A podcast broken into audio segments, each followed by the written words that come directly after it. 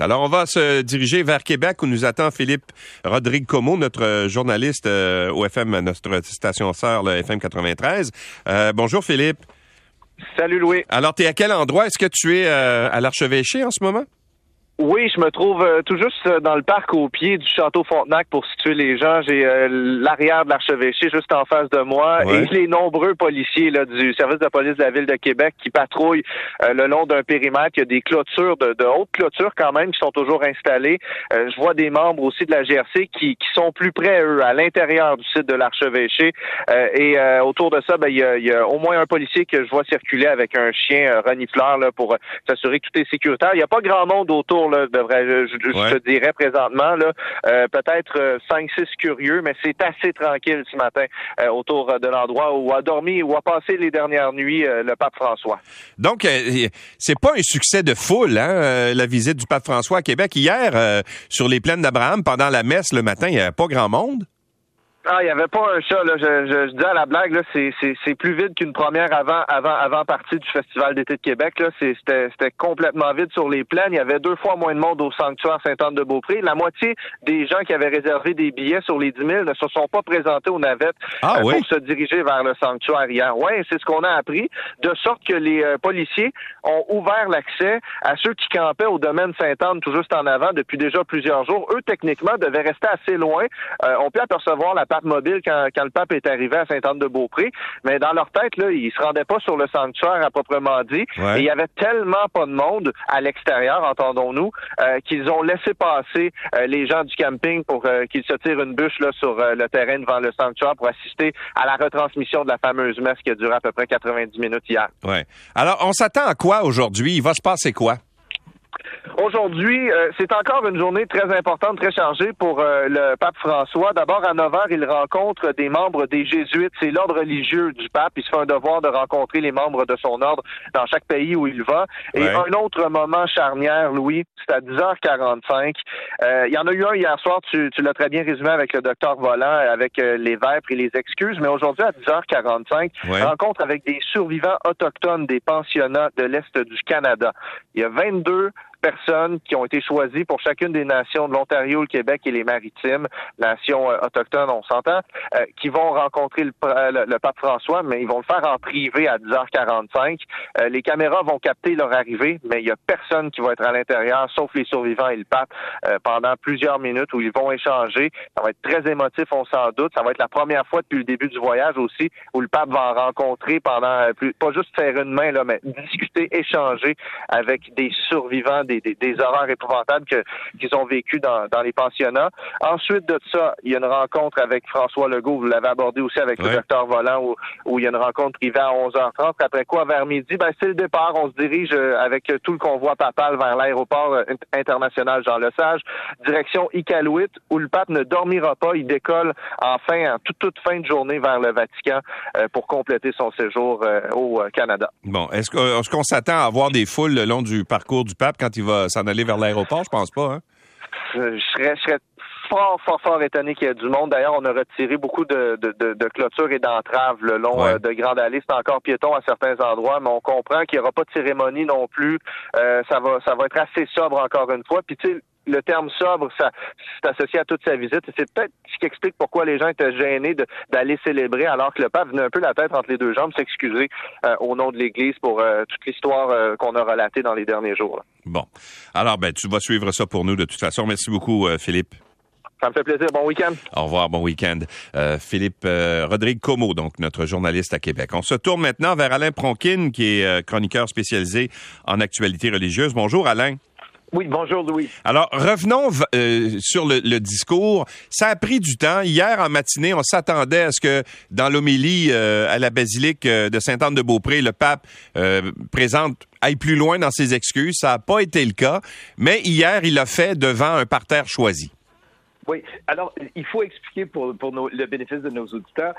Il y a une messe d'abord à la basilique de Sainte-Anne-de-Beaupré et le soir, ce sont ce qu'on appelle les vêtres une petite messe ou des prières que l'on fait. Et là, les vêpres étaient à la basilique cathédrale Notre-Dame, qui est à Québec, dans le Vieux-Québec, qui est une des plus vieilles églises euh, d'ici.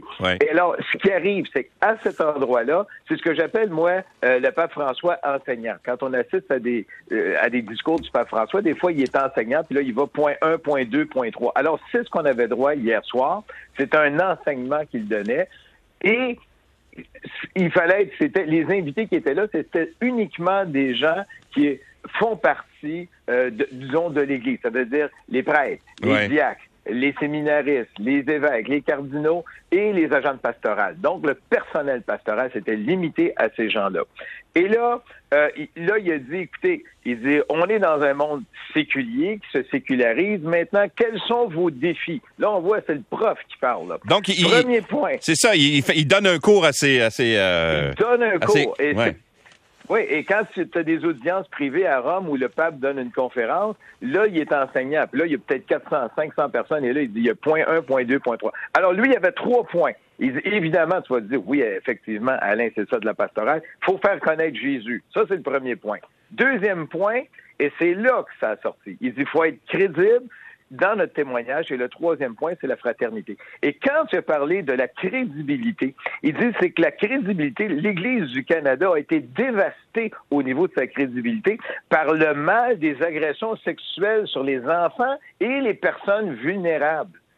Et c'est là que, et c'est là qu'il est revenu et qu'il a dit je m'excuse pour, les certains qui ont euh, qui ont agressé sexuellement des enfants. Ouais moi, je pense qu'il a oublié une petite étape ici. Il aurait dit aussi, je m'excuse aussi, pour les évêques, pour les dirigeants qui ont déplacé des prêtres d'un ben diocèse à l'autre ou ben d'une paroisse. Il n'est pas allé jusque-là. Mais à un moment donné, comme on dit, dans ses discours, il est comme limité par le temps. Parce qu'encore une fois, c'est supposé de prendre 15 minutes. Quand tu regardes l'agenda du pape, 15 minutes pour son homélie, ça ne a duré trois quarts d'heure. Donc, il aurait pu en mettre une heure et demie, mais d'après moi, il a dû couper. Mais il y a ce côté-là, mais on sait que le pape il a déjà agi à ce niveau-là par différentes, euh, on va dire, par différentes lois au niveau du Vatican, au droit canonique.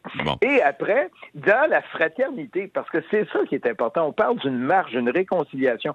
C'est quoi la fraternité? Tu vas dire, ben oui, on est tous égaux. Il faut d'autre part qu'il n'y a pas de culture qui est supérieure à l'autre. Mais il y a un autre point, et c'est ce qu'il demande. Il dit, il faut lutter pour la dignité des peuples autochtones. Et c'est ce qu'il demande à, au personnel de la pastorale, lutter pour la dignité des Autochtones. Ouais. Et c'est là que j'ai hâte de voir comment ça va sortir. Oui. Il, a aussi, en fait, tu sais, on, parlait tout à l'heure avec... Euh, euh, Stanley? Non, avec Philippe... Euh, OK, Philippe, oui. Oui, qui est notre journaliste à Québec, qui nous racontait qu'il n'y a, pas eu grand monde finalement sur les plans d'Abraham. Il n'y avait pas grand monde. Euh, il n'y avait pas grand monde non plus le long du parcours. Ce matin, euh, à côté de, de l'archevêché euh, à Québec, il y a presque personne à part des policiers. et ça tranche carrément avec la visite de Jean-Paul II en 1984 où il y avait eu 250 000 personnes sur les plaines. Donc, il y a eu une espèce de transformation de la foi chez les, chez les, chez les Québécois, à quelque part. Et il a fait référence à ça aussi hier dans son, euh, dans son homélie, hein? Oui, il fait référence à la sécularisation puis le fait du désintéressement des gens. Et c'est pour ça qu'il dit, vous avez des défis parce que les gens ne sont plus là. Mais il dit, il n'est pas question de revenir à ce qu'on était. Il dit, mettez-vous ça dans la tête. Et il faut trouver de nouvelles façons de s'exprimer. Parce que, lui-même, là, on va aller un petit peu plus loin, Louis, mais tu te souviens sûrement du cardinal Turcotte. Le cardinal Turcotte disait, écoutez, ce qu'on a connu dans les années 40 et 50, c'est fini tout ça. Et ça, le cardinal Turcotte disait ça de mémoire il y a 20-25 ans. Ouais. Donc, il y, a, cette, cette évidence-là. Et il, y en a parlé un petit peu, le pape, euh, quand il était à Edmonton, il dit c'est l'indifférence qui tue. Mais en plus, ici, il y a les crimes des abus sexuels qui ont dévasté l'Église. Et, il met ça ensemble. Il dit là, il y, a, des défis pastoraux importants, mais ça, ça regarde la pastorale. Mais ce qui est important, c'est que les deux voyages sont, sont différents. On avait Jean-Paul II qui était au sommet de sa gloire dans sa lutte pour éradiquer le communisme, disons, en Pologne et en Europe. Et qui était quand même une personne où on avait préparé une fête grandiose pour son arrivée pré-pastorale. Et là, on a un pape pénitent qui vient s'excuser. Et c'est ça la grande différence. Il, est dans la sobriété. Puis regarde, toute l'image de ce pape-là, c'est sobriété. Bon, il y a une Fiat, il n'y a pas une grosse limousine, puis regarde son habillement, très, très simple. Pas de bouton de manchette. Je regardais Euh, ces, grosses bottines hier, les grosses bottines Oui. noires. Il n'y a rien de chic là-dedans. là? Non, il, a ce n'est pas un gars chic. Il, il- Ouais. il lui dit c'est pauvreté. Il est dans un ordre religieux qui est les jésuites. Et quand tu es un jésuite, tu n'es pas là pour la richesse et l'opulence. Tu n'es pas là pour te ramasser un compte de banque. Là. Donc lui, c'est ça. Il a toujours été simple. Alors, regarde, il, il- il va encore lui-même des fois quand il peut, quand on le laisse aller, il va chercher des CD. Euh, ben je dis des CD parce que c'est ça qu'il est allé s'acheter dans le centre de Rome. Il prend sa petite auto puis il essaye d'être, très discret. Donc c'est ça. Donc c'est pas quel... il était pas venu ici pour des grandes cérémonies. Ouais. Euh. Tellement que même sur les plaines, ça a été ajouté. Là, son, son déplacement en peuple mobile, c'était Ouais. pas prévu. Bon, euh, il va- euh, c'est la fin du voyage aujourd'hui. Se rend à Iqaluit pour la portion euh, euh, donc de, de, de, de, de- ce qu'eux ont vécu là, plus euh, au nord. Là? Oui, et, et c'est ça. Mais ce que je m'attends aujourd'hui, parce que c'est toujours un crescendo son voyage, est-ce qu'il va faire des annonces? Et Ouais. les annonces pour les archives, c'est essentiel. Les annonces pour les artefacts aussi, c'est Ouais. essentiel. Et il y a une revendication, parce qu'il y a eu une bannière qui a été euh, euh, hissée euh, durant la messe à la basilique Sainte-Anne.